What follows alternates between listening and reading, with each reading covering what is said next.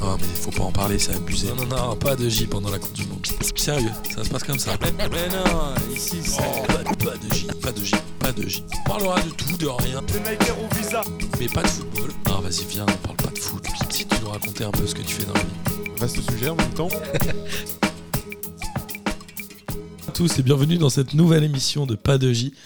Comme vous le savez, pendant la Coupe du Monde au Qatar que P2J a décidé de boycotter, on a quand même décidé de squatter encore un peu les ondes, comme on le fait toujours, et de présenter des profils de gens qui gravitent autour de la sphère P2J, que ce soit des amis, des auditeurs, des connaissances, des gens qu'on connaît pas. On s'en fout, on est assez flex. Et aujourd'hui, je suis avec Eva. Bonjour Eva. Bonjour Martin. Comment ça va? Ça va très bien et toi? Ouais, ça va. On se connaît depuis 20 ans maintenant. C'est ça à peu près. On est Ouais, des 20 vieux ans. amis de la fac. Tu connais un peu tout le monde, Boris, Amine, tout ça. Ouais, Et tu es journaliste. Tout à fait, je suis journaliste. Alors, qu'est-ce que tu fais en tant que journaliste euh, Où tu bosses euh, Comment tu t'organises tout ça? Raconte-nous un peu ta vie.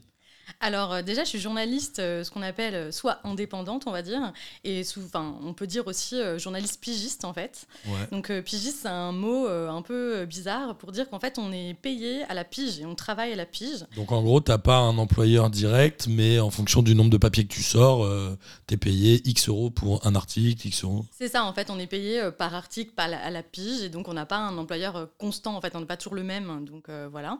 Donc moi, j'ai plein, plein d'employeurs, en gros.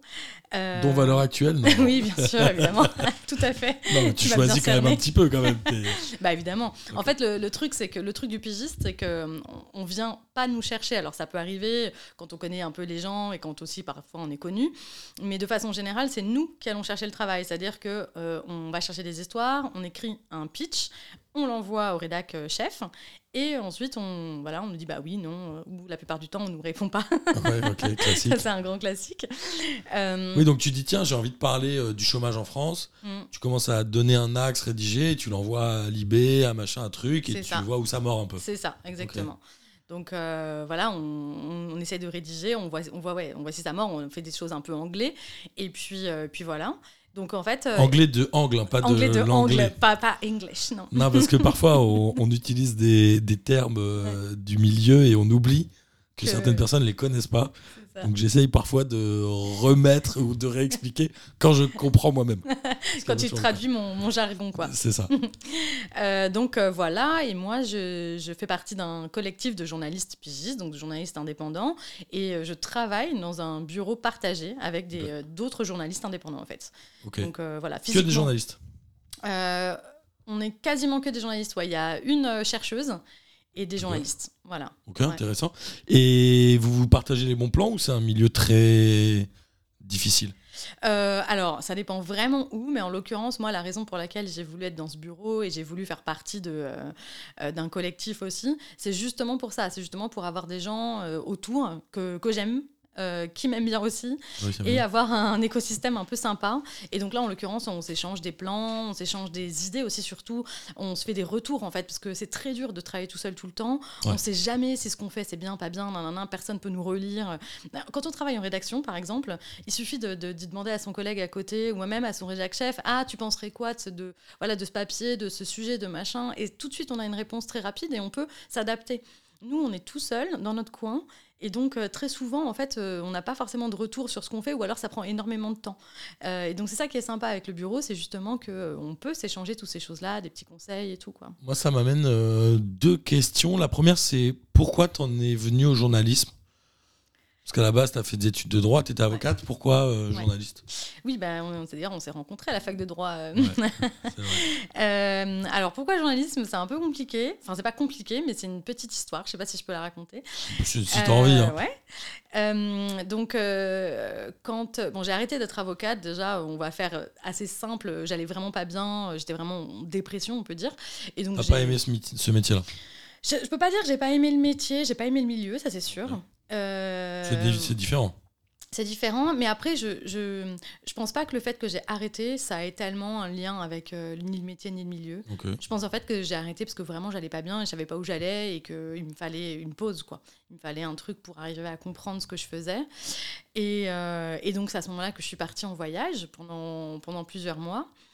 Et, euh, et un jour, bon, je vais la faire un peu courte, mais euh, un jour sur une colline euh, en Bolivie, j'ai rencontré Evo Morales, qui était le, donc, le président bolivien à l'époque. Genre, il était là, il se baladait. Oh, salut, ça va? Et ben, il venait par hasard faire une conférence de presse parce que la colline, c'était en fait une, une mine, une Ouais. mine d'argent.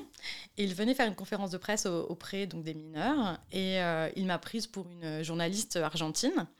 Euh, il m'a fait un petit coucou dans la foule, etc. Et ensuite, en fait, des mineurs sont venus me parler.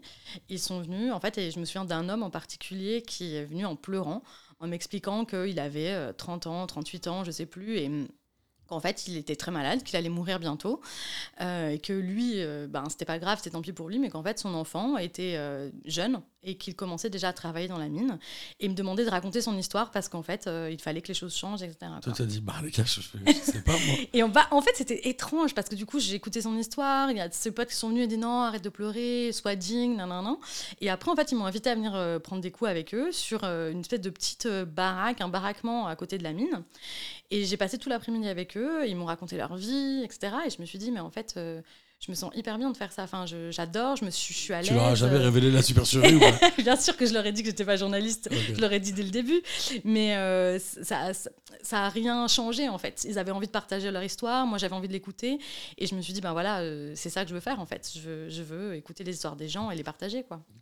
Ok, ok, ok. Et euh, tu disais justement qu'il y avait de moins en moins, ou en tout cas, il y avait pas mal de pigistes dans le milieu de la presse. C'est uniquement lié au fait que la presse papier s'effondre un peu ou pas Ou ils embauchent moins ils- Alors déjà évidemment ils embauchent moins, hein, ça c'est clair. Euh, après il y a aussi une génération qui a pas envie d'être en rédaction. Il y a une génération qui a aussi pas envie. Après c'est un peu une sorte de, de, de- c'est un peu c'est un peu les deux, c'est-à-dire qu'il y a à la fois pas de place, pas de place forcément sympa ou truc agréable qu'on aurait envie de faire, et on se dit tant qu'à faire à être précaire, parce que de toute façon on n'est pas hyper bien payé euh, quand on est même en rédaction, ça dépend Ouais. dans quel poste évidemment, mais C'est quoi, ouais, Euh, c'est combien voilà. les salaires moyens euh, d'un journaliste en rédac, Ouais. Bah, alors ça, ça vraiment, c'est tellement différent. En papier, euh, ça va pas chercher beaucoup plus loin que entre, allez, quand on débute, de- autour de 2000 euros. euh, déjà, 1000 euros c'est pas net mal. par mois ou brut Net? Net, ça dépend où, mais oui, Ouais, ça peut- bah, c'est possible, c'est possible. Euh, mais ça dépend où, vraiment. Euh, et puis. euh, et puis euh, voilà, enfin en fait l'évolution elle est pas incroyable. Alors après évidemment à la télé par exemple les présentateurs et tout, bon bah oui là ils sont très bien payés. Mais bon, euh, je, je sais pas quelqu'un qui va travailler en service web parce qu'aujourd'hui en fait c'est là où il y a, où il y a C'est là où il y a voilà ouais. qui va travailler en service web, même d'un média euh, généraliste un peu sympa, je suis pas, pour le coup, je pense pas qu'il gagne même 2000 euros net, vraiment. C'est vraiment pas la même manière d'écrire pour le web et pour le papier, non?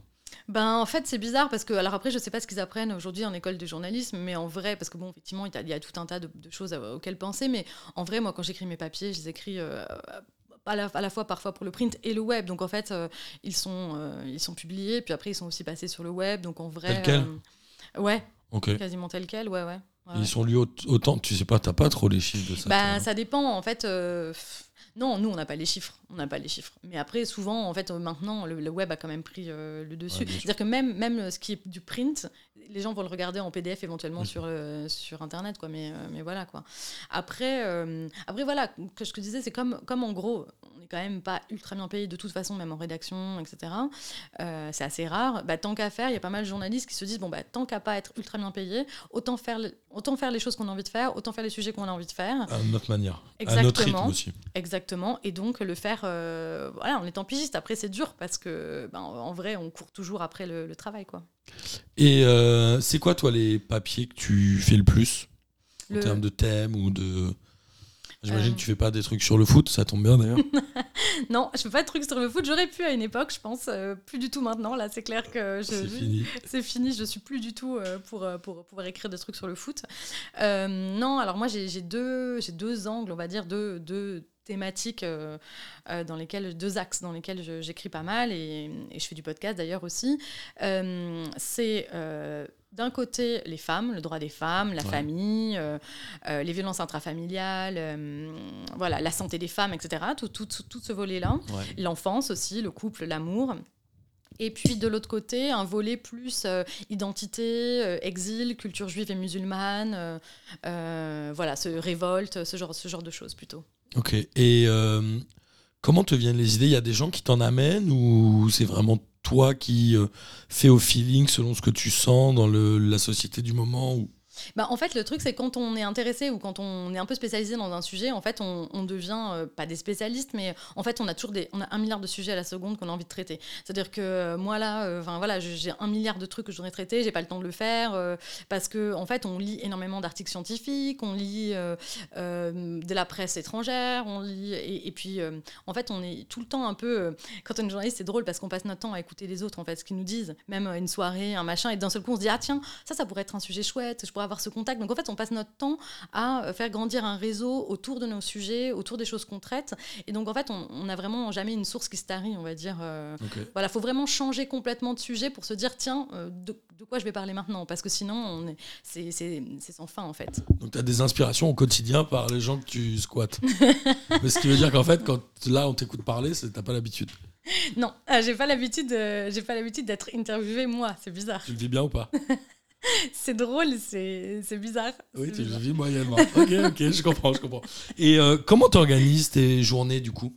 Genre tu démarres, tu fais de la veille, veille, veille à fond, tu lis un peu tous les trucs euh, d'actu chaude, etc.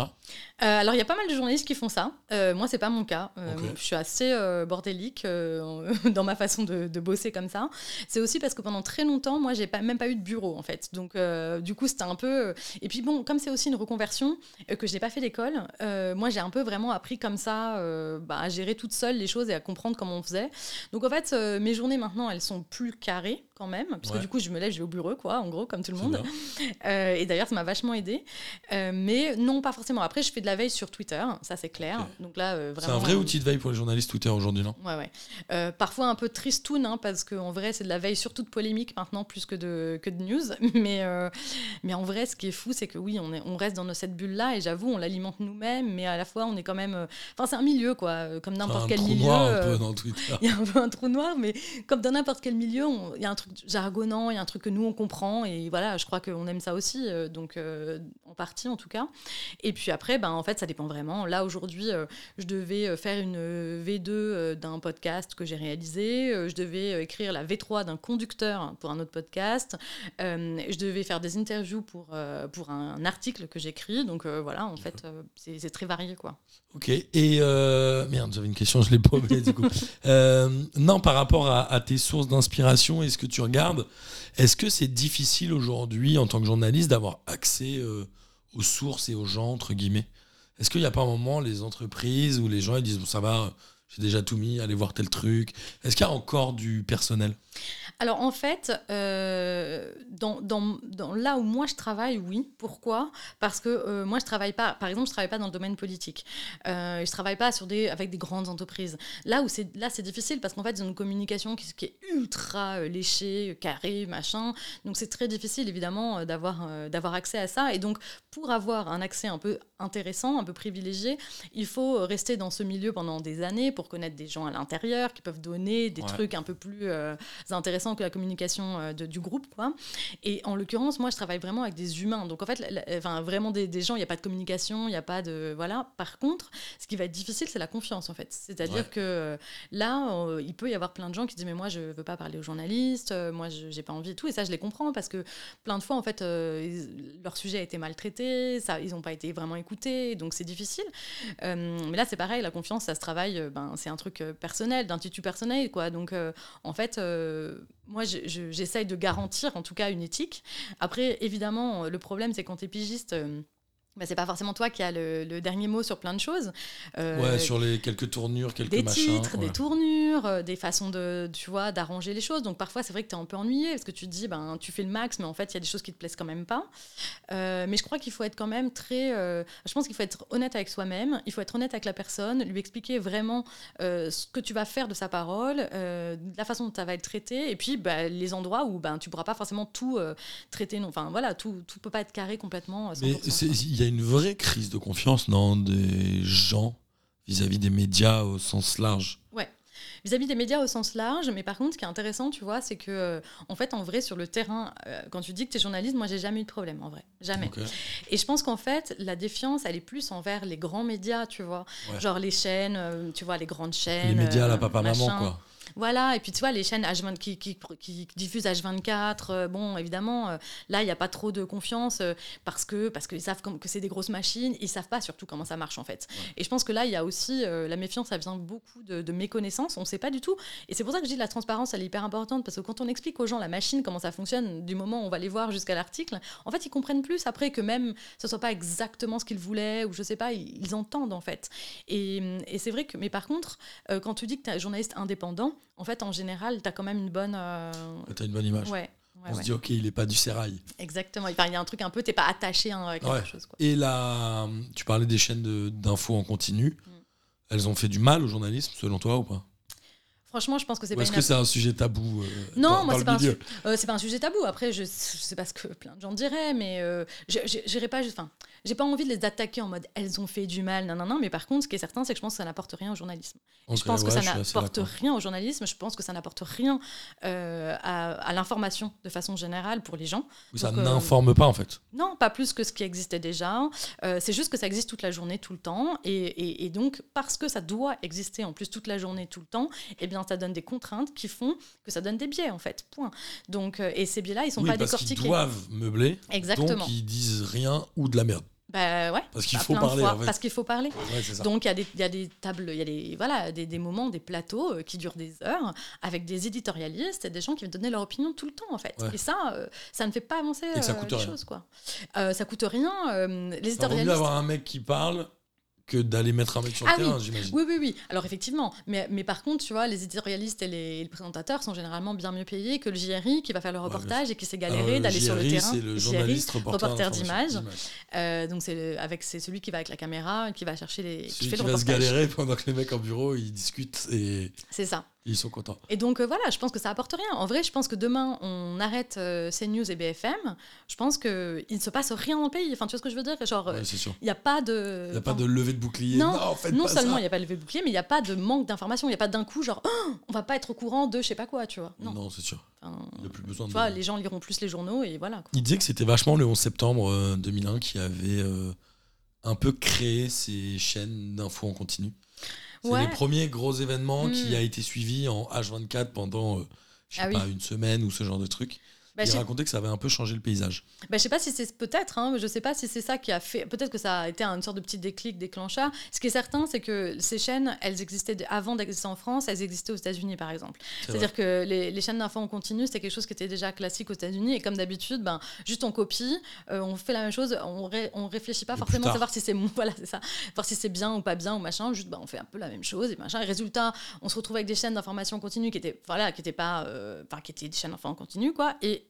en plus, là, on a quand même réussi à créer un monstre euh, avec ces news euh, en une sorte de copie conforme de, de Fox News. Et là, enfin, c'est On se fout de la gueule des Américains ça. Donald Trump, mais on n'est pas loin d'avoir les mêmes bails avec Zemmour, ce genre Ben, de truc. en vrai, euh, on les a copiés là-dessus aussi. C'est Ouais, fou en ouf. fait. C'est fou qu'il n'y ait pas eu de recul. C'est fou qu'il n'y ait pas eu de. Mais bon, après, quand on veut pas payer de redevances audiovisuelles, quand on veut, quand on considère que tout doit être voilà privatisé et gratos, ben on n'a pas forcément de la qualité quoi. Ouais, c'est sûr, c'est sûr. Et comment? Oui, ce rapport aux, aux médias, on l'a dit, il a quand même un peu évolué avec le temps. Est-ce que justement des réseaux sociaux comme ça nuisent aux médias traditionnels ou selon toi ça apporte un plus? Alors les réseaux sociaux, pour moi, ça, ça nuit pas aux médias traditionnels. Euh, ça dépend comment ils sont utilisés. En l'occurrence, Euh, je pense que ça peut être un complément. En vrai, ça peut être quelque chose qui est vraiment complémentaire, qui peut être intéressant. Euh, c'est comme ça. Euh, les gens ont moins envie de lire, euh, les, les plus jeunes en tout cas. Peut-être que quand ils vont grandir, ils auront à nouveau envie de lire aussi. Enfin voilà, c'est pas Peut-être. qu'une question, c'est peut-être une question de temps aussi. Mais en l'occurrence, on sait que la vidéo, ça a un impact. Donc utiliser les réseaux sociaux. Moi, je suis vraiment pas une grande utilisatrice des réseaux sociaux, mais en tout cas, pour moi, c'est pas le réseau social en, en soi qui est mauvais. Quoi. C'est plutôt la, la façon dont on l'utilise hein, qu'on qui, est, fait. ouais, qui est un peu dommage. Mais euh, non, je pense pas que les réseaux. En vrai, ce qui est intéressant, c'est que on se rend compte malgré tout que. En fait, il y a notamment, par exemple, je vois par, sur Instagram, il y a énormément d'adolescents ou de plus jeunes, etc., qui, euh, en fait, ont eu un accès à une information euh, dont ils n'auraient jamais eu accès, pour le coup, euh, sur des médias traditionnels, parce qu'en fait, euh, ben, personne, enfin, à cet âge-là, lit les médias très peu, euh, les Ouais, médias ou alors c'est euh, traité de manière un peu plus complexe aussi, plus technique parfois. Ouais, c'est ça. Et puis, tu vois, il y a tout un volet, notamment hein, sur les femmes et sur le féminisme, qui n'était jamais, quasiment jamais traité. Alors oui, dans certains médias féministes, etc., mais très peu en réalité. Et en fait, ce qui a vraiment pris le devant, c'est des influenceurs, d'influenceuses, ou des, euh, des personnes qui sont journalistes et influenceurs, ou qui, euh, voilà, euh, qui sont euh, sages-femmes, euh, gynécologues et influenceuses, sûr. etc. Et qui, en fait, ont, grâce aux, médias, euh, aux réseaux sociaux, ont vraiment délivré une information précieuse pour des jeunes femmes. Donc, euh, Et ultra ciblé, mine de rien. et très ciblée.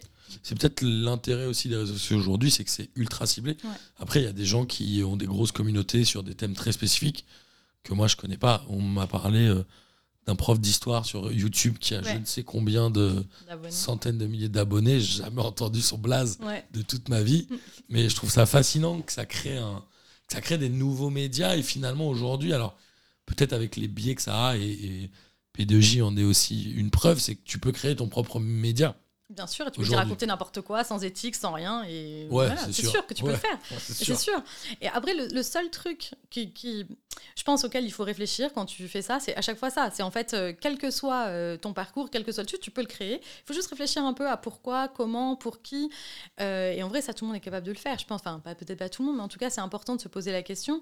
Et tant qu'il y a une forme d'éthique derrière, tant qu'il y a une réflexion, je pense que le seul chose qui, la seule chose qui manque dans le, dans le côté j'ai mon micro sur YouTube et je viens faire les cours à tout le monde avec des millions d'abonnés, c'est de se confronter euh, aux autres. C'est-à-dire euh, se confronter à d'autres professionnels, se confronter à d'autres. Ok. Et du coup, peut-être. Tu vois, c'est un peu l'intérêt de la rédaction, c'est de voilà d'avoir des débats, d'avoir des réflexions et du coup de faire évoluer un peu le truc et pas être simplement dans son biais à soi, quoi. Ok, je comprends, c'est intéressant. Et euh, tu parlais justement de la place des femmes, notamment dans les médias traditionnels.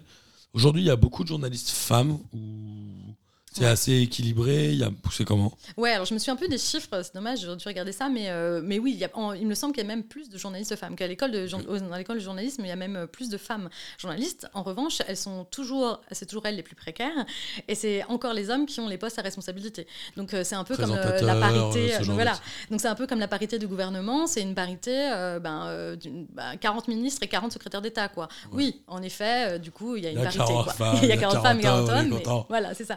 Mais, euh, mais voilà, ça c'est une problématique. Après, c'est pareil, ça change, ça bouge, mais. Et c'est encore une fois, c'est pour ça qu'en fait, à un moment donné, les médias traditionnels, ils, ils, ils râlent d'avoir une crise de confiance, mais en fait, Ils font tout pour. ils font tout pour parce qu'ils n'ont pas voulu changer à l'intérieur, très peu, où ça a été dans la douleur, etc. Ouais, ils ont, ils euh, ont mis un coup de peinture, ils ont dit regardez, on est nouveau quoi. C'est ça. Et donc, du coup, bah, il s'est créé à côté Ouais. des nouveaux médias dans lesquels bon, c'était les femmes qui, qui, qui étaient patronnes, c'était les femmes qui. Voilà. Alors après, euh, c'est assez, c'est assez problématique aussi, hein, parce que voilà. Comme, tout- comme On- toute entreprise. hein. On n'enlève pas les problématiques sociales parce que c'est des femmes qui sont la tête, mais par contre, au moins, il y a eu de la place. Il y a eu un moment, et notamment avec le podcast, où en fait, les femmes ça- ont pu aussi raconter leurs histoires à elles. Et c'est euh, au début, je me souviens quand nous on a démarré P2J, c'était principalement des podcasts de femmes qui marchaient au départ. Ouais. Alors je sais plus comment c'est aujourd'hui euh, les plus écoutés, etc. Mais Bah, sur les grosses plateformes euh, journalistiques, euh, bon voilà, euh, Louis Média, Nouvelles Écoutes, euh, Binge, etc. pour la plupart, enfin voilà, la majorité quand même des personnes qui, qui hostent ou qui font Ouais. du podcast aujourd'hui, c'est des femmes. qui host, c'est qui Qui, héberge, présentent, euh, ouais, qui, qui, présentent, qui machin, relaie voilà, un podcast. Ben, en fait, il y a énormément de femmes aussi parce que aussi c'est un milieu précaire à nouveau. C'est-à-dire que à nouveau, c'est aussi vrai. un peu des bricoles, des machins, des trucs. Il y avait pas encore de de euh, trucs économiques et donc. euh, Aujourd'hui, oh, il n'y a pas d'oseille à se faire, mettez des meufs, c'est un peu ça, non Ouais, c'est ça. Et puis c'est bon. il Y a, en même temps, il y avait un trou, il y avait un endroit, il y avait quelque chose à faire. Nos histoires n'étaient pas écoutées, nos histoires n'étaient pas racontées, nos histoires. Donc du coup, ben, tout le monde s'est un peu jeté. Ouais, dedans. je pense que la sensibilité féminine, elle est aussi intéressante dans le podcast où c'est euh, vachement du relationnel en fait. Tu écoutes un podcast Après, parce euh, que tu sens la personne qui te raconte une histoire. Et je pense qu'il y a certains cums, notamment dans le foot, qui sont un peu plus bourrins. Oui, ah bah, de toute façon. là euh, où tu. Bah, après, malheureusement, enfin, je veux dire, ça, c'est vraiment de, de l'acquis, malheureusement, hein, puisque c'est comme ça qu'on est éduqué. Voilà, donc c'est pas de l'inné que nous, on est, on est relationnel ou que machin. Mais, Oui, mais comme on a été éduqué comme ça, de fait, effectivement, on on est plus à même de le faire. hein, oui. Et alors, justement, on a fait un petit tour sur ton métier de journaliste et euh, tu as sorti un livre. C'est pas vraiment du sans transition, mais on n'en est pas loin. Tu as sorti un livre qui s'appelle Les patientes d'Hippocrate, Ouais, qui est publié chez Philippe Ray. Philippe Ray, qui est un éditeur qui avait sorti des trucs vraiment cool. ouais. Notamment le prix Goncourt. Ouais, Oui, c'est ça, exactement. Euh, comment ça t'est venu? Tu l'as pas écrit toute seule déjà. Tu es avec Maud Le Reste, c'est ça, ça. Qui est journaliste aussi? Oui, journaliste indépendante aussi. Vous êtes dans le même bureau?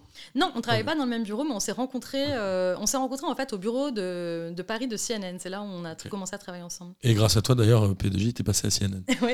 Euh, alors, de quoi parle le livre et comment t'es venu ce projet? Alors, le livre, il parle des biais de genre dans la prise en charge médicale. Donc, euh, en non-jargon, ça veut dire que les femmes sont moins bien traitées que les hommes. Euh, dans, voilà, dans la prise en charge médicale. Alors, en fait, avec Maud... Il y a des vrais chiffres euh, là-dessus. Ah oui, pff, bah, notre bouquin, il en est plein pour le Oui, coup. oui, ce que je veux dire, voilà. c'est que c'est pas un, un truc que t'as eu comme ça, une idée, tu t'es dit, tiens, il y a des vrais chiffres qui montrent qu'une femme qui a un AVC, elle est traitée moins rapidement qu'un homme, etc. etc. Il y a des vrais Il y chiffres. a des vrais chiffres sur euh, la, la façon dont on est et entendu, écouté, traité, euh, etc. Oui, ça, de, de ça vraiment, on a- il n'y a pas de problème là-dessus. euh, c'est c'est pas un débat. Euh, et donc avec Maud, en fait, on est toutes les deux, bah, on est toutes les deux féministes, on travaille ensemble. voilà, c'est des discussions en fait informelles au final au début qui nous ont amené à, à penser. Voilà, on avait envie de travailler ensemble. on avait envie de travailler sur sur, bah, sur le féminisme. On avait envie de Ouais. travailler aussi sur un truc qui qui pourrait faire changer un peu les choses. Enfin, en tout cas, on n'a pas la concret, prétention en de plus. voilà, mais voilà, qui est concret, qui euh, qui parle euh, aussi aux gens. On avait envie de faire quelque chose d'accessible aussi. Et puis, bah voilà, en fait, euh, à force, on a discuté, et puis euh, nos expériences aussi nous ont amené à creuser en fait certains, certains, certaines choses, et on a été lire des études, on a back-up un peu tout- toutes nos, nos hypothèses en fait par, par des articles scientifiques et tout, et puis, et puis voilà, on s'est lancé. Et alors, qu'est-ce que ça dit? Ça dit qu'en gros, enfin, comment tu expliques ce biais de traitement? Médical euh, entre les hommes et les femmes Alors, il y a plusieurs choses qui l'expliquent, mais la première chose, c'est que euh, les femmes sont moins bien écoutées, en fait, Ouais. tout simplement. Euh, en fait, il y a un biais d'écoute sur les femmes, euh, parce qu'elles sont considérées comme plus émotionnelles, comme plus, euh, donc plus propices à en rajouter. Donc, on va pas les prendre au sérieux, On en dit fait. que c'est des chochottes, quoi. Alors voilà, il y a le côté chochotte et il y a le côté hystérique aussi, genre ah, évidemment elles en rajoutent, nanana, etc. Donc du coup on ne les écoute pas. Donc quand elles viennent pour expliquer qu'elles ont mal, qu'il y a de la douleur, en fait elles sont elles sont moins écoutées que les hommes. Et comme elles sont moins écoutées, eh bien, le traitement, c'est pareil. La conséquence, c'est qu'on va moins leur donner euh, de quoi traiter leur douleur, en fait. Euh, donc ça, c'est la, c'est la première chose, en fait, qui est folle et qui est assez transversale dans tous les troubles qu'on a traités, c'est la non-écoute, en fait. La non-écoute des femmes. En gros, ce que tu dis, c'est qu'une femme qui dit j'ai mal au bras, tout de suite on va dire ok, c'est psy, son problème. Mm. C'est un peu ça, non? Tout de suite Ouais. on réoriente sur le psy. Bah, c'est ce qui se passe beaucoup avec l'infarctus du myocarde. C'est-à-dire que les femmes, euh, beaucoup de femmes, quand elles vont euh, euh, aux urgences ou quand elles sont Alors, traitées juste un truc, ouais. on est d'accord que l'infarctus du myocarde, c'est pas les mêmes symptômes quand on est un homme et quand on est une femme. On est d'accord. Alors déjà, c'est la première chose, c'est pas les mêmes symptômes. Donc l'homme, c'est euh, le bras, les dents qui serrent, etc. Alors là, je ne vais pas rentrer dans, pour le coup, Mais les femmes, c'est pas la même chose. Les femmes, alors ça peut être différent, c'est pas Ça- toujours complètement, mais ça peut. En tout cas, c'est pas les mêmes choses qu'il faut rechercher. En effet, exactement. Et quand du coup, quand il y a des plaintes, en fait, c'est pas les mêmes plaintes forcément qui vont qui vont arriver. Mais ça, c'est quelque chose qui a été découvert, enfin qui a été c'est dû à quoi ça d'ailleurs tard. Bah, c'est la... Alors ça, pour le coup, là, il faudrait plutôt un médecin, mais c'est voilà, c'est c'est plutôt la physiologie, là. hein. C'est la physiologie euh, du corps féminin et du corps masculin qui est pas la même.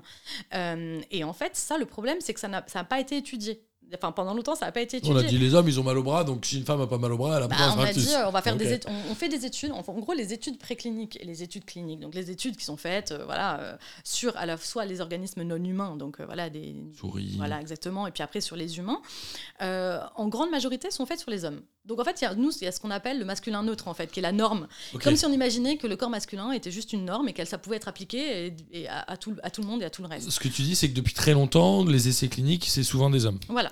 Mais les essais cliniques, c'est souvent aussi sur du volontariat?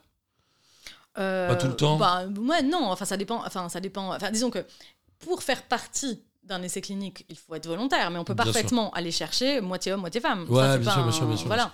Mais c'est euh, pas le cas. Mais c'est pas le cas. Et c'est pas le cas. Ça s'améliore, mais c'est toujours pas, c'est toujours pas, euh, on va dire paritaire. Après, ça dépend de son dont on recherche, ce qu'on Donc recherche. forcément, mais- ça crée déjà dès le départ un biais Ah bah oui. de traitement. C'est ça. Donc déjà, on connaît moins bien euh, les symptômes des femmes, on connaît moins bien euh, les répercussions sur les femmes, on connaît moins bien, voilà. Et ensuite, quand une femme va arriver et dire, bah voilà, moi j'ai mal, j'ai ça et tout, premier réflexe, enfin, c'est pas tout le temps comme ça, mais en fait, souvent, on va demander Mais vous êtes anxieuse en ce moment, mais il y a un problème. Ça vous se passe bien machin, dans votre ça se passe couple bien. Et donc, on peut les envoyer en psychiatrie ou en psy, ou genre, bah, il faut vous détendre, euh, machin, alors qu'en fait, euh, c'est un infarctus du myocarde. Donc, euh, et, et ça, ça, mais ça, ça se passe avec plein, plein, plein de troubles, en fait. Et tout est ramené à la, psycho, à la psychothérapie ou euh, voilà, aux troubles psy. euh, voilà. Pourquoi C'est euh, un vieil ancrage qui existe depuis des millénaires et des millénaires? Oui, bah là, c'est vraiment euh, le biais euh, patriarcal, sexiste, misogyne. de l'Occident. voilà, voilà, il y a vraiment un truc de ouais qui, qui qui se passe en fait et qui continue. Genre vraiment, euh, les femmes sont des petites choses, les femmes sont euh, en Hystériques. rajoute, les femmes sont hystériques. euh, voilà, il y a et puis on les prend moins au sérieux. Les hommes, c'est plus sérieux, c'est plus rationnel, c'est plus important. Euh, Il y, a- il y a vraiment ce, ce truc-là aussi, quoi. Donc euh, voilà. Une image complètement euh, fausse. Bah oui. Euh, oui, complètement. Et euh, c'est quoi les chiffres et les choses un peu éloquentes que tu as ressorties dans ton livre et qui, aujourd'hui, te font dire waouh, c'est lunaire, enfin, que, ou que les gens pourraient écouter là? Bah, par exemple, euh, tu vois, là, on parle beaucoup d'endométriose maintenant. Et donc, on a le sentiment que l'endométriose, bon, bah, ça y est, quoi, hein, c'est fait. On, maintenant, on sait ce que c'est. euh, ok, c'est cool. euh, c'est plus le truc. L'endométriose, en gros, c'est des- des- au moment des règles douloureuses, une vraie douleur. Ouais, euh, le symptôme, alors le principal symptôme, c'est des douleurs vraiment euh, terribles euh, au moment des règles, mais les douleurs peuvent être aussi euh, à d'autres moments. Euh, et, et parfois, il y a des lésions euh, d'endomètre, enfin, il y a des- il y a- bon, bref, il y a- on peut avoir de l'endométriose sans. à un moment, de- on disait bon, ça va, euh, là, ces règles, elles nous fait chier. C'était un peu ça le discours à une époque. Mais d'ailleurs, c'est toujours le discours. C'est toujours Et le du discours. coup, c'est un peu le problème. C'est- C'est-à-dire que c'est ça. C'est-à-dire que ce qui se passe, c'est qu'en fait, on considère que avoir mal pour les femmes, très souvent, c'est normal. Donc, c'est normal d'avoir mal pendant les règles. C'est normal d'avoir mal pendant un rapport sexuel. C'est normal d'avoir mal quand on se fait poser un stérilet. Et donc, ben, euh, en fait, c'est difficile d'aller traiter la douleur quand on est censé être normal. Ça, c'est la Ouais, première chose. hein. La deuxième chose, c'est que, euh, à nouveau, l'endométriose, euh, alors que maintenant, on a l'impression, comme je disais, que c'est quand même maintenant connu, etc., on reste sur une errance de diagnostic de l'ordre de 8 à 10 ans. Donc ça veut dire que pendant 8 à 10 ans, les femmes, elles, elles vont de cabinet en cabinet de gynéco, de médecin, etc., en disant je crève de douleur euh, pendant mes règles, pendant les rapports sexuels, etc. Et on leur dit détendez-vous, c'est dans votre tête. Voilà. Ouais, ouais. Ouais. Moi, ça m'amène deux questions. La première, c'est l'endométriose, c'est quoi? C'est une femme sur cinq? Alors, les chiffres, euh, on va dire C'est officiels. pas un petit symptôme, quoi. C'est ça que je veux dire. Ah ça. oui, non, non, ça, ça, con- ça concerne beaucoup de femmes. Les chiffres officiels, c'est 1 sur 10, euh, 1 sur Un 10, sur 10. sachant que on sait que c'est très euh, sous-évalué. Et donc, effectivement, il y a un- notamment un professeur qui est spécialiste en endométriose qui parle, lui, plutôt de 1, de 1 sur 5. Et, hum, et moi, j'ai une question par rapport au, au diagnostic et au traitement. Donc, évidemment, la notion d'endométriose, ça se traite et on en parle chez le gynéco. Ouais. Donc, ce qui est quand même un médecin qui est principalement pour les femmes. Est-ce que les femmes gynécologues ou les hommes gynécologues, est-ce que déjà il y a une différence de traitement? Ou est-ce que c'est pareil Ou est-ce que c'est pire quand on a une gynéco-femme Non, alors en fait, euh, en réalité, ça change pas grand-chose. En réalité, ça change pas grand-chose. Alors après, évidemment, sur les individus, il peut y avoir des différences, mais en Bien réalité, sûr. de façon générale, ce qui est problématique, c'est la façon dont la médecine euh, pense, euh, prend en charge, forme les médecins. Donc en fait, gynécologue homme ou femme, au final, euh, c'est à peu près la même chose. Euh, ce qui- la, la différence principale qu'on voit aujourd'hui, c'est un avec les sages-femmes. Ouais. euh, qui dans le suivi gynécologique pour le coup là les sages-femmes sont euh, ben, elles sont vraiment plébiscitées par les femmes c'est le jour et la nuit Elles sont plus à l'écoute que les gynécos. à l'écoute, euh, demande le consentement aussi euh, pour faire euh, les procédures invasives telles que le coup de toucher vaginal, etc. Frottis. Donc il y a un consentement qui est donné. Et puis la, la deuxième chose, c'est quand même un truc générationnel. C'est-à-dire que quand même, on trouve. D'abord, les, les médecins jeunes aujourd'hui sont mieux formés. Il y a quand même des formations, ça s'améliore un peu là-dessus. Ouais. Et ils sont aussi eux-mêmes plus, euh, plus ancrés dans, dans- voilà, générationnellement dans euh, le consentement, euh, l'écoute. Donc euh, voilà, il y a quand même une forme d'amélioration. Ça va vers le mieux, a ça. priori. Mais sur le, si, on, si on parle du traitement de l'endométriose, il n'y a pas de traitement aujourd'hui d'endométriose. Oui, ça a- aussi. C'est ça en fait qu'il faut dire, c'est qu'en fait c'est une maladie qu'on connaît depuis des millénaires, c'est-à-dire qu'on a des recueils d'archives hein, euh, de femmes euh, donnant leurs symptômes, euh, donnant des symptômes de douleur aiguë, euh, même pendant les règles, etc. Donc il y a, ah, on a masse de trucs, même qui datent de voilà de millénaires. même et- sur des hiéroglyphes, il. Mais franchement c'est fou furieux et il n'y a pas de traitement parce qu'en fait il n'y a pas de recherche. Donc aujourd'hui il y a de la recherche, mais c'est récent. Et, euh, et donc le traitement aujourd'hui, qu'est-ce qu'on qu'est-ce qu'on dit aux femmes de faire quand elles ont de l'endométriose? C'est prendre la pilule. Point. Et c'est pas un traitement, c'est que ça diminue les effets, ça coupe, voilà, exactement. Et donc ça limite en fait la progression de la maladie. Mais voilà. Oui, en fait, on traite euh, cette maladie-là par un truc qui n'a rien à voir. Qui n'a rien à voir, et par ailleurs, il y a plein de femmes aujourd'hui qui n'ont pas envie de prendre la pilule, qui n'ont plus envie de la prendre. Alors, il y a un rapport aussi avec la contraception, quand même. La contraception, euh, c'est principalement féminin dans l'esprit des gens. Euh, oui, bah c'est un, un des problèmes. C'est un des problèmes, en effet. C'est-à-dire que, euh, d'ailleurs, on le voit euh, quand on. Grosso modo, on va voir un pédiatre jusqu'à euh, 10-12 ans, etc. Ensuite, les femmes passent euh, côté gynéco et les hommes, bah, ils passent vers la liberté. Euh, Ouais, voilà, et donc toute la charge mentale, en fait, toute la Et le charge. proctologue à 50 ans. Voilà, c'est ça. Mais entre les deux, Entre les on deux, est tranquille. voilà. Et du coup, c'est un peu genre panique à bord quand la première fois ils se mettent à Walp devant un mec, Ah, on m'a touché, on m'a ouais, ouais, tu m'étonnes. ouais. Il m'avait pas demandé. c'est ça. Mais en fait, euh, en réalité, euh, oui, euh, la charge contraceptive, elle est sur les femmes aussi. Donc, Bien sûr. Et, et d'ailleurs, même sur le préservatif, ça c'est assez fou. Qui, pour le coup, la contraception masculine. C'est souvent les euh, femmes qui l'achètent. ça peut être les femmes qui l'achètent, ou c'est même si elles ne l'achètent pas, c'est les femmes qui vont y penser parfois. C'est-à-dire qu'elles vont dire Ah, est-ce que tu as des préservatifs? Ah, Ouais, est-ce vrai. faudrait qu'on en achète? Ah, machin. Donc voilà, en fait, cette charge-là, elle est, elle est plus sur, sur les femmes, en effet. Et pourquoi les, les labos vont pas vers les traitements de l'endométriose? Parce qu'ils pensent qu'il n'y a pas de business, parce qu'on est d'accord, un labo, il n'est pas philanthrope. mais non. Donc généralement, il va étudier là où il y a du business, mais euh, Ouais, bah, je sais pas. En fait, ça, c'est ça, c'est vraiment le côté pour le coup, le, le traitement. C'est pas encore les choses qu'on a, nous, qu'on a investigué. On a plus investigué la prise en charge médicale Ouais. que vraiment les traitements. Euh, mais oui, euh, bah, j'imagine qu'effectivement, en fait, le problème c'est qu'il faut choisir, et c'est vrai. Donc tant que s'il n'y a pas de, de subvention d'État, s'il n'y a pas d'argent euh, public, on va dire, ben les labos, en effet, ils vont là où ça fait du fric. Donc euh, je me doute que s'ils n'ont pas, s'ils n'ont pas fait de, de recherche pendant des décennies, c'est que probablement c'était pas, ça avait sont pas trop d'intérêt. Et c'est quoi les autres disparités euh, par rapport à la santé, justement, entre les hommes et les femmes? Alors euh, après, il y a, d'autres euh, a d'autres choses. Il y a notamment, moi, j'ai passé beaucoup de temps sur, euh, sur la question de l'infertilité Ouais. euh, dans le couple hétéro. Et en fait, euh, c'est assez intéressant parce que en fait, le, le sexisme de la médecine couplé au sexisme de la société en général fait qu'en fait, là, les femmes elles prennent vraiment très, très cher. Il faut quand même imaginer que ça, c'est encore assez courant que pour une première euh, consultation d'infertilité de couple, ça soit la femme seule qui aille voir un gynéco. chez elle, ouais. Surtout, elle y va toute seule. C'est-à-dire que c'est quand même incroyable et ça ne gêne personne. C'est-à-dire, dans un couple où ils n'arrivent pas à avoir d'enfants, euh, la femme, elle va en parler à son gynécologue et l'homme, il n'est pas là. Voilà. Bah, c'est ça. Bah, la femme prend rendez-vous pour un rendez-vous d'infertilité, parler sur l'infertilité, etc., à son gynéco, puis il n'y a personne.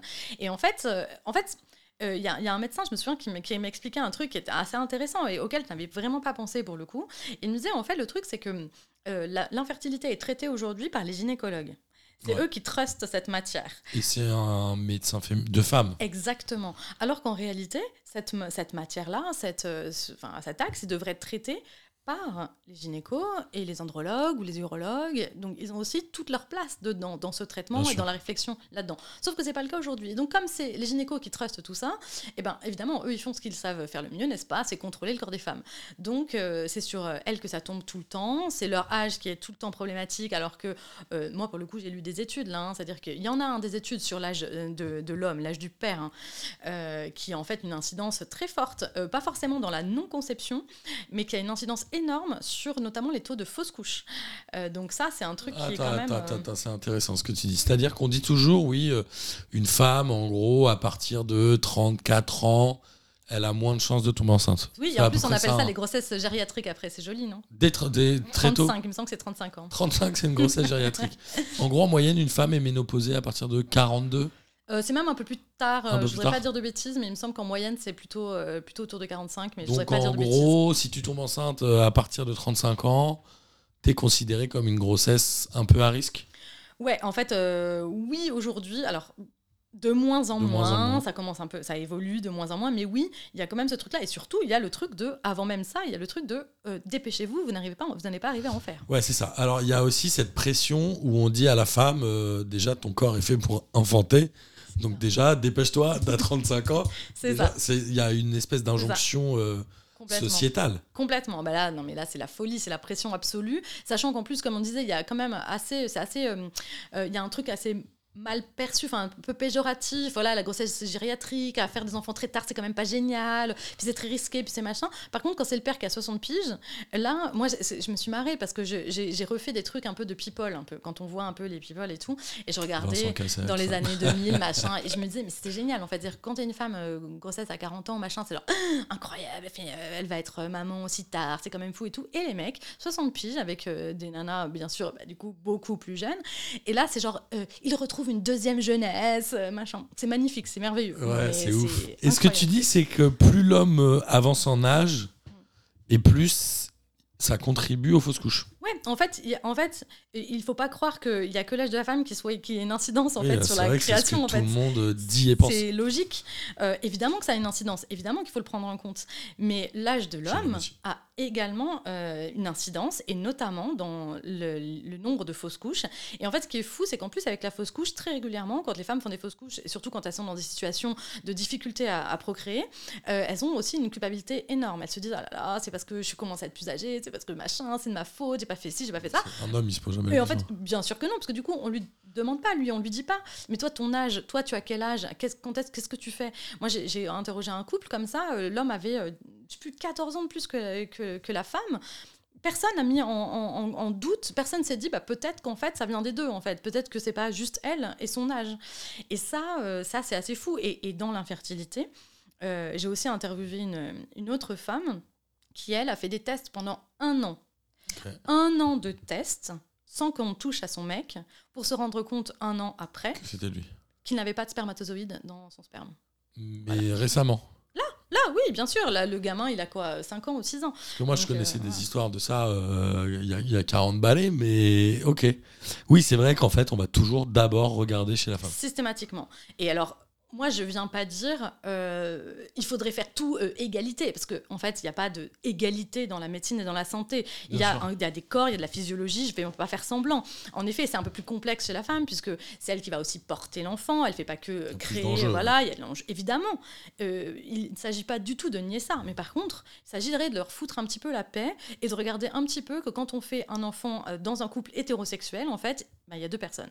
Et là, c'est clairement aujourd'hui, c'est pas ce qui se passe. Et les femmes, moi, que j'ai interrogées, et puis je, je lis beaucoup de témoignages, elles sont dans des. Oh, mais elles sont fatiguées, elles n'en peuvent plus psychologiquement. C'est ultra difficile parce qu'en plus, il y a les hormones, parce qu'en plus, enfin, vraiment, c'est très dur, c'est très dur. Ouais, et puis souvent, euh, elle porte aussi la culpabilité, je pense, euh, en cas de, bah, tu le disais, de pas réussir à tomber enceinte, ou même ça. de faire des fives, etc., quand ça se passe pas, ma- pas bien, fécondation in vitro, bah souvent, euh, c'est la femme qui emporte toute la, la responsabilité, quoi, Ouais. malheureusement. Parce qu'on leur met sur le dos. Parce qu'on Ouais, dit, c'est bah, c'est parce que, bah oui, en même temps, vous avez votre âge, votre âge, votre âge. Bah oui, du coup, euh, fatalement. euh, ouais. Il y a d'autres cas un peu, euh, un peu un- un- emblématiques comme ça que tu Euh, as sur les différences de traitement. Alors l'AVC, ça, moi j'en avais euh, déjà entendu parler euh, dans le boulot que j'avais fait au- précédemment, où j'avais travaillé pour la Fédération française de cardiologie. Et en effet, j'avais cette notion-là de se dire, bah, comme c'est pas les mêmes symptômes, bah, c'est moins bien détecté, ça je le savais. J'avais pas cette notion-là de, de l'âge du, du père mm. Pour la notion des, des fausses couches notamment. Est-ce qu'il y a d'autres exemples Euh, ouais, alors juste, je veux revenir sur un truc. L'AVC, Ouais. nous, on l'a pas traité. On a traité l'infarctus du myocarde. Pardon, mais oui. effectivement, Pardon. euh, je, je- on l'a pas traité, mais je, je sais qu'il y a de quoi traiter aussi. Enfin, il y a des choses à regarder sur l'AVC, mais ouais, on l'a pas traité nous. Oui, alors après, il y a des choses euh, qui sont intéressantes, qui sont pas dans le dans l'ordre de la différence entre l'homme et la femme, et montrer comment la femme est vraiment maltraitée, et des choses qu'on on n'oserait jamais. Enfin, à quel point en fait on ne pense qu'à l'homme. C'est-à-dire que moi, je pense à une chose là qui est assez, pour le coup, qui pour moi est l'apogée de la médecine euh, misogyne. Euh, c'est ce qu'on appelle le point du mari. Mmh. Euh, donc le point du mari, et là c'est pareil, on est en train de parler de choses qui arrivent euh, voilà, récemment, on n'est pas en train de parler de trucs qui sont passés il y a 30 ans. hein. Oui, bien sûr. Euh, donc là, le point du mari, c'est donc des points en plus qu'on fait aux femmes lorsqu'on recoue une épisiotomie ou Alors c'est à l'accouchement. à l'accouchement. À l'accouchement, souvent quand a un accouchement par voie basse, Voilà, il dit, peut y avoir une épisiotomie ou une déchirure. pour aider le petit à sortir. Alors la déchirure, elle se fait naturellement, l'épisiotomie, de elle se moins fait, en moins l'épisiotomie. Il y a de moins en moins d'hôpitaux qui la pratiquent. Alors, c'est Auparavant, avant, ils faisaient une petite incision pour que ça passe plus vite. Alors, auparavant, Sans trop surtout, demander, quoi. euh, bah, alors, de moyens. Ils quoi. demandent toujours pas. hein. Enfin, là, c'est ouais. assez clair. Euh, la différence, c'est que avant, c'était même pas une petite. hein. Parfois, c'était des, c'est ils taillent dans le, dans, dans le truc. Vraiment, c'est assez vénère.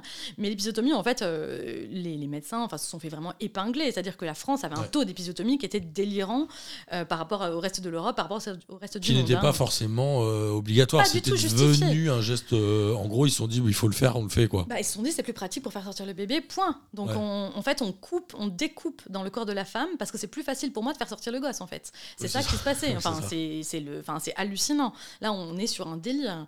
Donc euh, aujourd'hui il y en a beaucoup moins, mais ouais, ça de, pourrait de encore. plus en plus, ils vont sur des épisiotomies quand les déchirures sont pas. euh, Bah, quand c'est un peu, quand c'est obligatoire quoi. quand ouais, ou quand les déchirures sont pas dans les bons, les bons, les bons axes. ce genre de choses. Après, euh, ça, il y, a deux- il y, a, y a- y a des études là-dessus aussi hein, qui montrent que euh, ça dépend. Enfin, on pourrait encore clairement baisser le taux d'épisiotomie. Il y a des études qui montrent que les déchirures naturelles, contrairement à ce qu'on pensait et ce qu'on disait pendant longtemps, euh, souvent elles, va- elles sont mieux en fait malgré tout que, euh, le- que, de- que l'épisiotomie. Donc, Elles sont censées suivre choses. le chemin des fibres. euh. Voilà.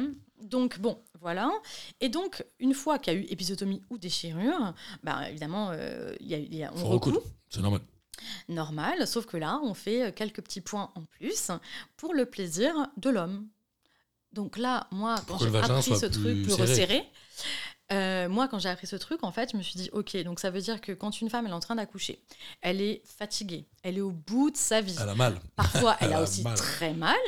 Et là, on se dit, les gars, ça serait quand même cool. J'ai un petit truc pour votre mari, pour votre conjoint, quand même. On Ça va serait l'utile à l'agréable. franchement, mais c'est l'alu. Mais qui peut penser au plaisir du mec à ce moment-là? Sachant qu'en plus, évidemment, euh, non seulement on pense au plaisir du mec, et mais en plus on pense à la pénétration, n'est-ce pas? Parce qu'il y a vraiment rien d'autre chose. Sachant que 95%, 90% des meufs n'ont pas d'orgasme à la pénétration. Donc quand même, c'est on est, on est vraiment sur un truc qui est du, délire. C'est du grand délire.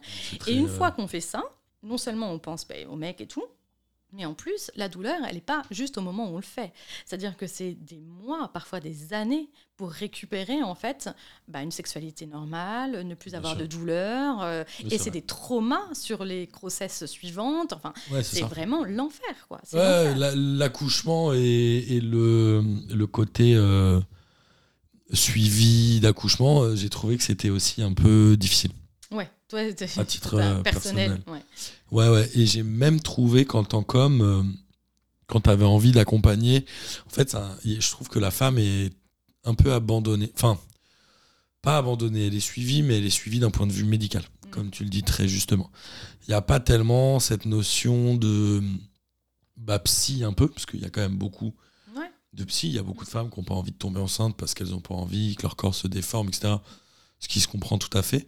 Donc le côté psy, moi, je le trouve un peu mis de côté. Mm. Sauf si les femmes font le choix de voir quelqu'un en plus du suivi régulier.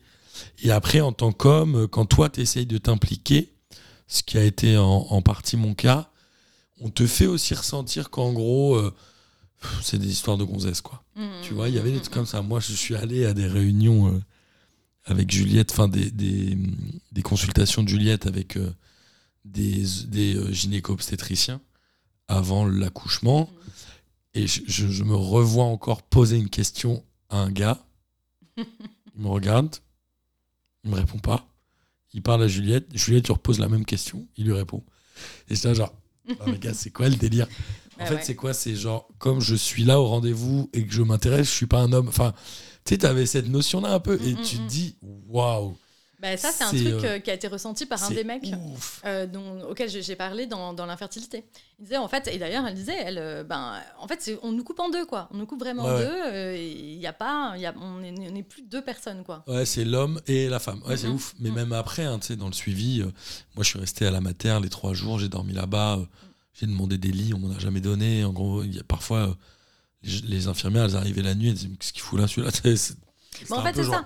C'est-à-dire que c'est le, le sexisme euh, général qui rencontre le sexisme médical. Donc résultat, Ouais. bah oui, bah rien qui est fait pour parce que en Bon, fait, euh, un conjoint qui passe du temps à la maternité, c'est aussi que la femme puisse euh, se reposer, euh, enfin passer à autre chose, euh, machin. Ouais, mais ça, je pense même. que parfois, c'est vu comme, pff, ouais, il casse les couilles, lui, il est encore là. Ouais, bah, parce que rien n'est fait, rien n'est mis en Ouais. place pour que ça soit fait correctement en fait. et rien n'est mis en place pour que oui en fait comme comme on suit la femme t'as raison Mhm. c'est à dire que en suivi de- d'accouchement, on te dit, ok, on est là pour surveiller ça. la femme et le Mhm. bébé.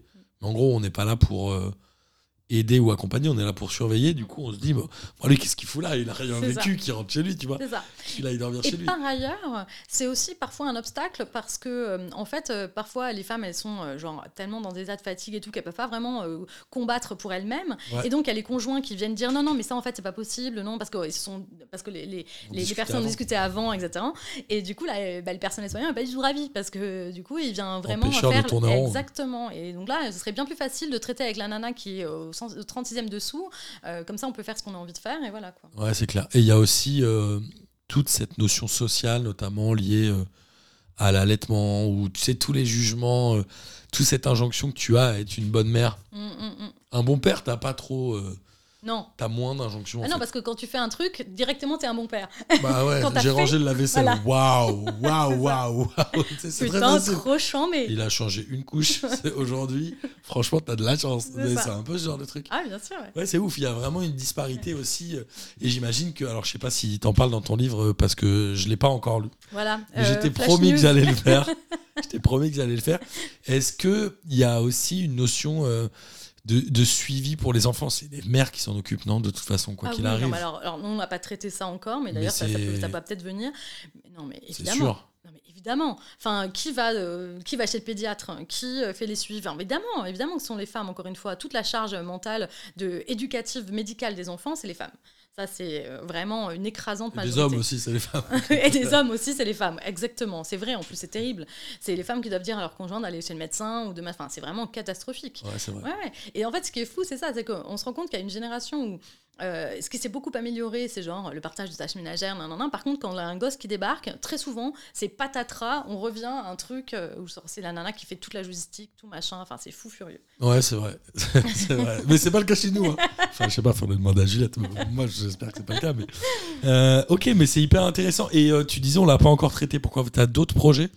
Oui, mais euh, je peux pas vraiment dire euh, sur quoi on travaille. mais C'est euh, tabou on tra- Non, c'est pas tabou, mais bon, on, on- ouais, on réfléchit à plusieurs choses. Et moi, c'est vrai que de toute façon, euh, notamment l'enfance, c'est quelque chose qui m'intéresse depuis. bah, de toute façon, je travaille déjà dessus, mais il y a des choses spécifiques qui m'intéressent, qui m'intéressent dans ce, dans ce moment de la vie. Et notamment, ben oui. Mais le- du point de vue des enfants? Du point, du point de vue des enfants, pour le coup. Du point de vue des enfants, ouais. Qui m'intéresse, la façon dont ils sont traités de façon générale dans notre société, ouais. Ok, Euh, c'est marrant. J'avais euh, à une époque, j'avais travaillé euh, pour le Rire Médecin Mhm. avec des gens qui étaient très très très très très très bien. Et j'avais une, une cliente qui s'appelait Marianne, qui était quelqu'un de très bien d'ailleurs, qui ne travaille plus là-bas, mais qui était quelqu'un de super, qui me disait, moi je rêve qu'on forme des policiers par exemple à s'adresser à des enfants.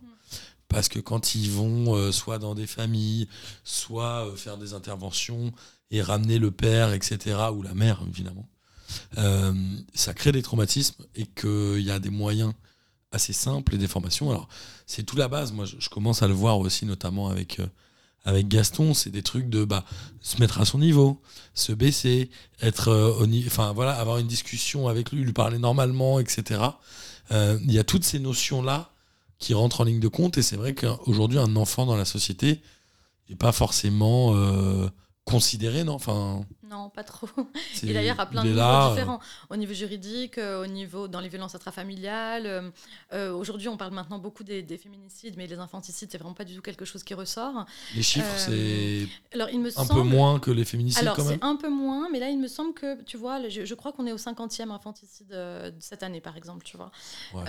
Ce qui est en fait délirant. Et ça veut dire, en fait, quand on parle d'infanticide, comme on parle de, quand on parle de féminicide d'ailleurs, c'est qu'il faut imaginer tous ceux qui survivent, en fait, au coup, et tous ceux qui ne sont pas forcément frappés, mais qui sont humiliés, qui sont, euh, voilà, sûr, des violentés. violences psychologiques, Exact- mais c'est exactement. pareil que pour les, les femmes. Exactement, sauf que en plus avec les, les enfants, on a un problème euh, encore euh, supérieur qui est euh, un problème d'advocacy, quoi. C'est-à-dire qu'en fait, ils ne peuvent pas se battre eux-mêmes pour leurs droits. Bien Donc, euh, en fait, euh, c'est ça qui est encore Ils n'ont plus pas les armes pour euh, répondre, expliquer, argumenter. Ouais, et puis se mettre en association, des oui, tu vois, créer des groupes, etc. Donc en fait, vraiment, c'est très compliqué. Et pour moi, c'est vraiment un angle mort, l'enfance et les droits des enfants, quoi. Ouais, vraiment. ah, c'est intéressant.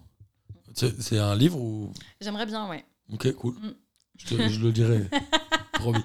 Non, non, mais c'est vrai, c'est intéressant. Il y a plein de sujets. euh, Il y a plein de sujets comme ça, et parfois, quand on commence à mettre le nez dans des chiffres, on se dit genre, wow, ah ouais, c'est ok, ok, ouais. tu vois, c'est vraiment. euh, mais on a toujours des idées, des supputations. Mm. Mais c'est vrai que les chiffres, ça change beaucoup de choses.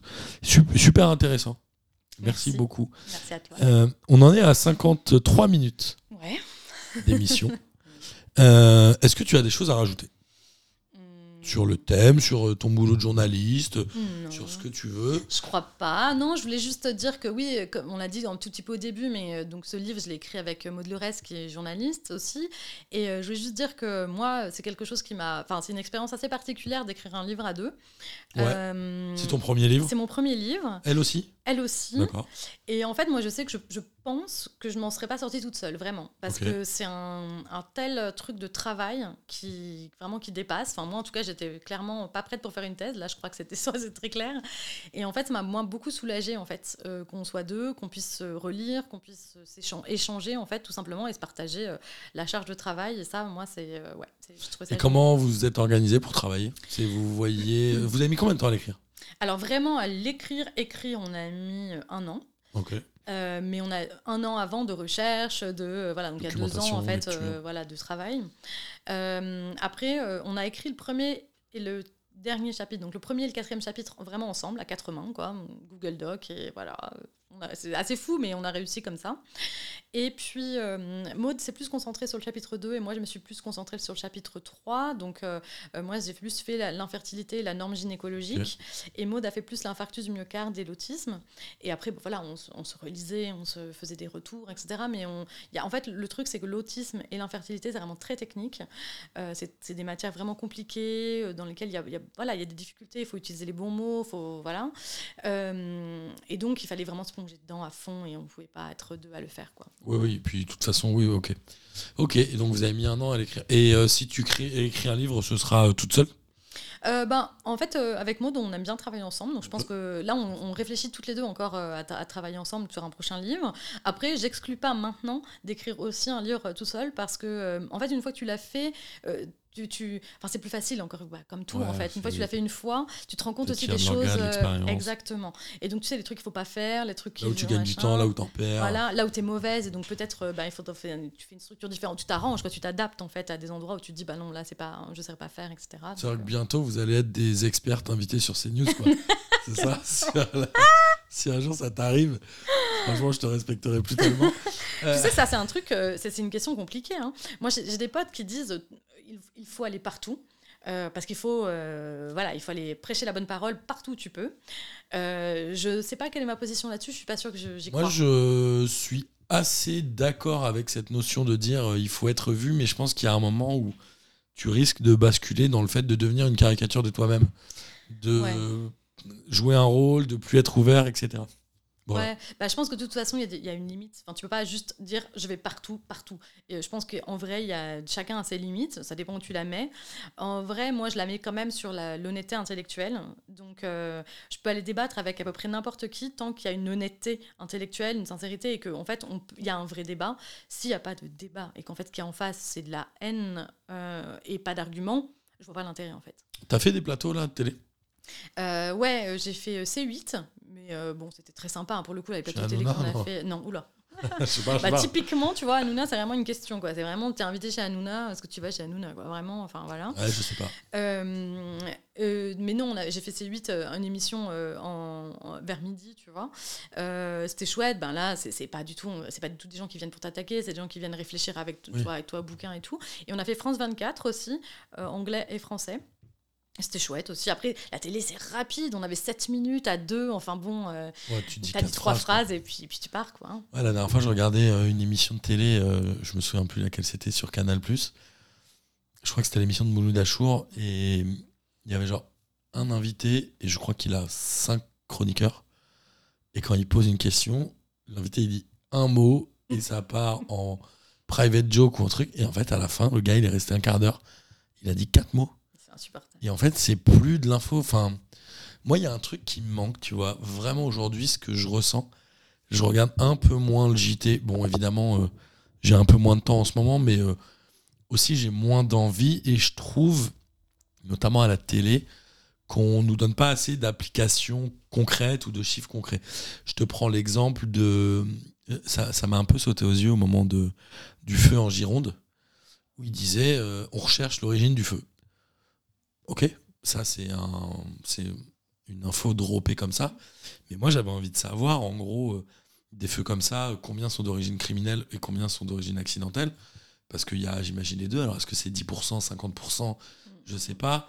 Euh, dans les accidentelles, combien viennent d'un mégot euh, qu'un mec a acheté de sa bagnole? Parce qu'il y a un moment, si on dit, bah mec, il y a 1000, 1000 feux accidentels par an et il y en a 999 qui viennent d'un mégot dans les clubs de, de votre bagnole.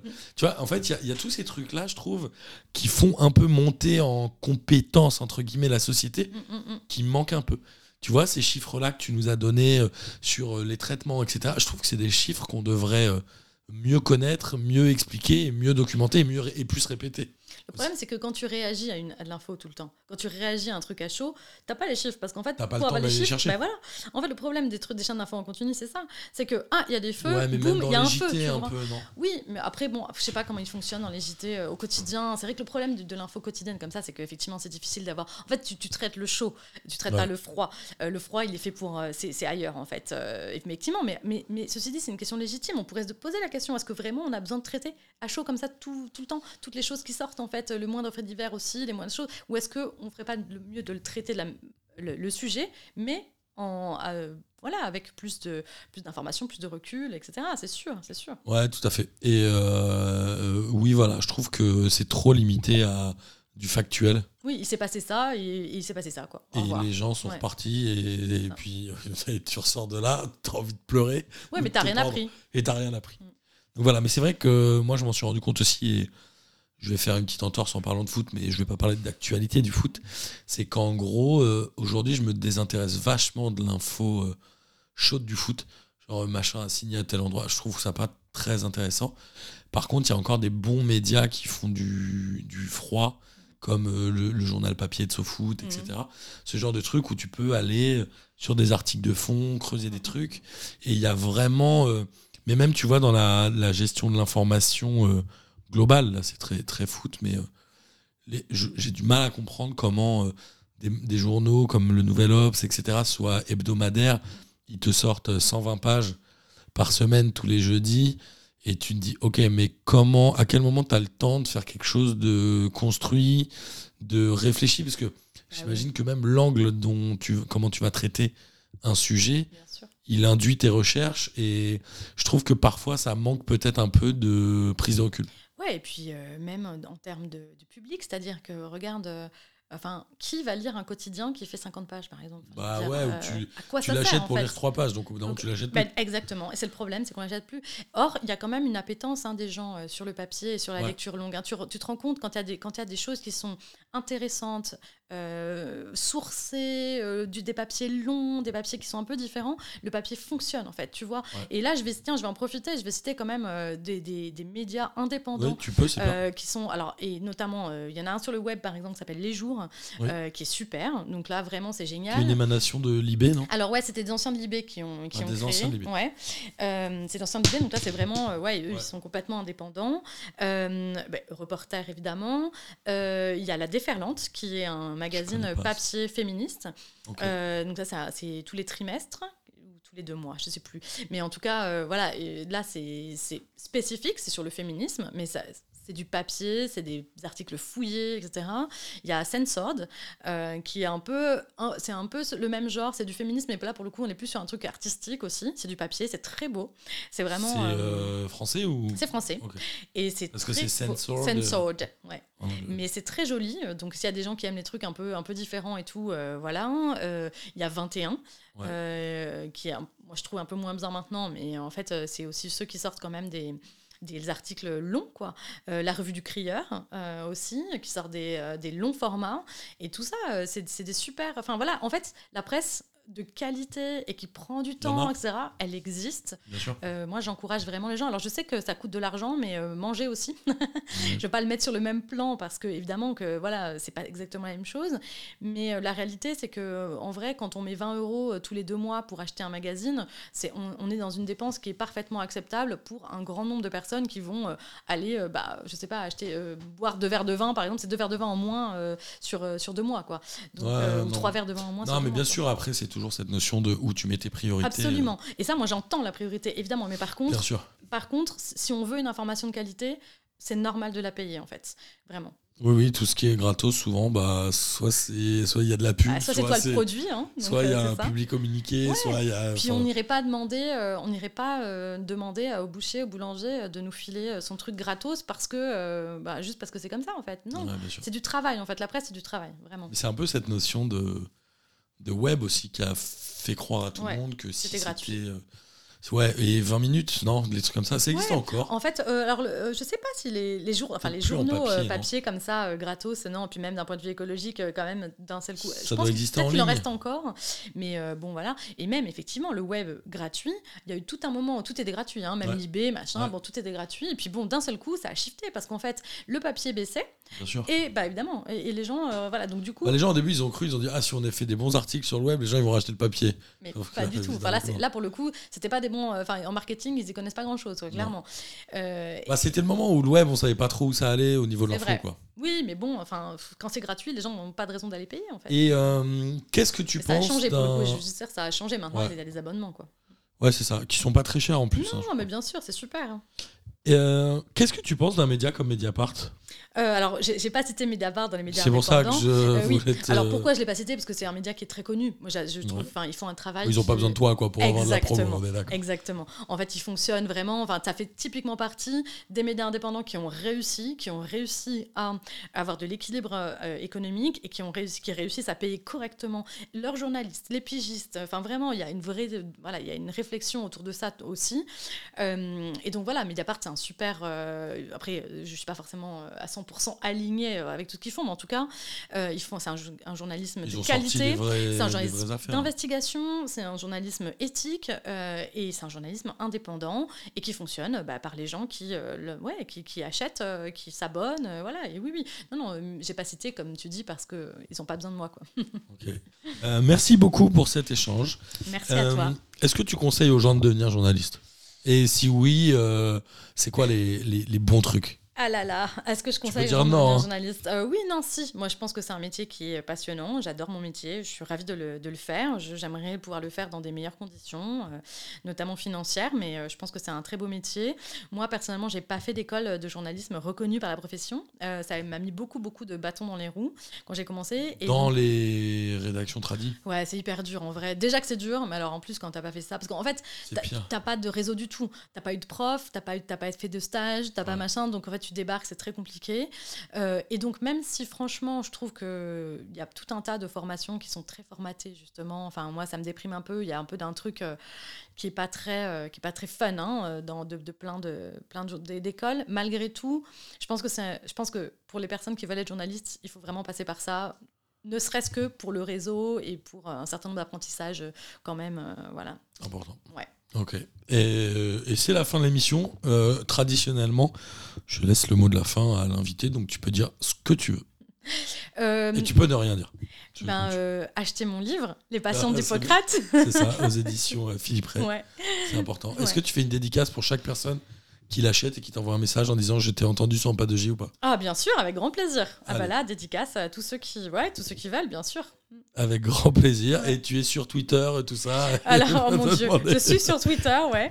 Ah, Euh, Sinon, vous m'envoyez un message et je ouais, voilà. transmettrai. les- les- Merci beaucoup, Eva. Merci à toi. Et puis à plus. Ouais, à plus. Salut Oh mais faut pas en parler, c'est abusé. Non, non, non, pas de J pendant la Coupe du Monde. Sérieux, ça se passe comme ça. Mais non, ici c'est. Oh, pas, pas de J, pas de J, pas de J. On parlera de tout, de rien, Les makers au visa. mais pas de football. Non, vas-y, viens, on parle pas de foot. Si tu nous racontais un peu ce que tu fais dans la vie. Vaste sujet en même temps.